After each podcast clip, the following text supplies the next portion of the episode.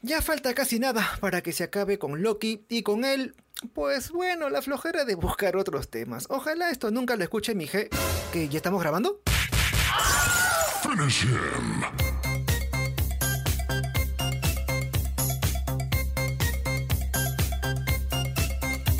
Hola a todos mis chanchurris tóxicos. Como ya se lo imaginarán, y como vengo haciendo desde hace varias semanas, hoy hablaré del episodio más reciente de Loki, tu Loki, mi Loki, nuestro Loki. Oh shit. Here we go again. A diferencia de las otras veces en las que hablaba de los detalles más ocultos, esta vez quiero hacer algo distinto. A ver, quiero ver si es cierto. Hablemos de las grandes preguntas que dejó este quinto y penúltimo episodio y quizás sean respondidas este miércoles 14 de julio. No lo sé, tú dime. Arranquemos con lo más elemental, que es exactamente el vacío. ¡Ay, qué miedo! Yo me voy. Red Slayer explica que se utiliza como vertedero para todas las líneas de tiempo podadas, donde Alliot se los traga a todos, enteritos y doblados. Digamos que es algo así como el fin de los tiempos, y si así es el fin de los tiempos, ¿quién hizo que este sea así?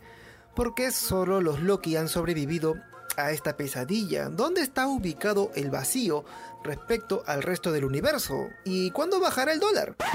Bueno, esas son cosas que ojalá sepamos en el sexto episodio. Acerca de los Loki. ¿Será acaso que Classic Loki, eh, ya saben, el más viejito, sigue vivo después del ataque de Alliot? Por lo que se ha visto en el quinto episodio, Alliot es un monstruo que consume materia y energía, y hace de trituradora para toda la basura que poda la agencia de variación temporal. ¡Me muero! El problema es que no hay forma de matar a la bestia. Pero Sylvie descubrió que sí puede ser encantada, por lo que Classic Loki tiene la difícil tarea de distraer a Alliot hasta que Sylvie haga lo suyo. Bien hecho. El plan funciona, pero Classic Loki acaba siendo embestido y solo queda de él su casco con cachitos. O al menos eso suponemos, porque como ya explicó este personaje al inicio del episodio, él pudo sobrevivir a su encuentro con Thanos, haciendo una ilusión de sí mismo. Entonces, hay la posibilidad de que haya hecho algo similar para distraer a Alliot y así reaparecer al final de la serie. Eso tiene sentido para mí. Y hablando de Alliot, ¿qué es exactamente esta huevada? Según los cómics, Alliot gobernaba los primeros miles de millones de años del universo, así como el limbo que atraviesan los superhéroes de Marvel cuando se les da por viajar en el tiempo. Lo curioso es que Alliot es enemigo de Kang el Conquistador, ambos son dueños de universos opuestos. Bueno, eso es en las historietas, porque en la serie, así como tu fidelidad, la cuestión siempre es otra. ¿Será acaso que Alliot fue creado por la ABT o siempre existió? ¿O será también eh, los creadores de la ABT quienes crearon a Alliot? ¿Cómo es que puede ser encantado por Sylvie? ¿Y cómo es que abre un portal hacia una mansión que nunca antes hemos visto? No habrá más que esperar, en verdad, hasta el, el, estreno del episodio el día miércoles. Y esto último me lleva a otra gran duda. ¿A dónde van Sylvie y Loki de la manito? A todo esto, ¡Weird! ¿Se gustan?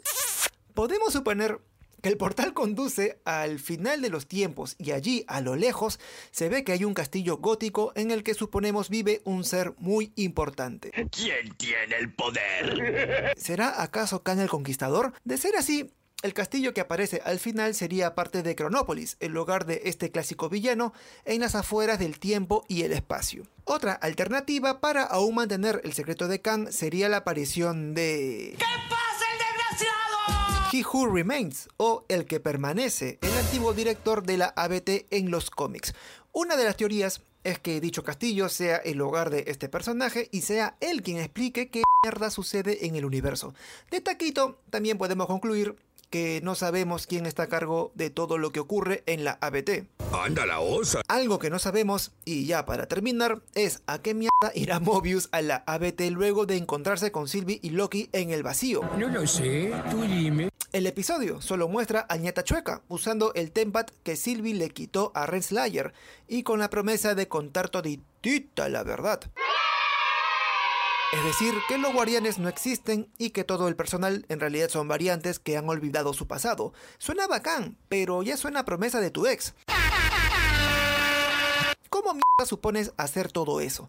La cazadora B-15 sería un recurso para ganarse a otros agentes y aún así ambos no son suficientes para tumbarse a la ABT. Así que... ¡Aguanté!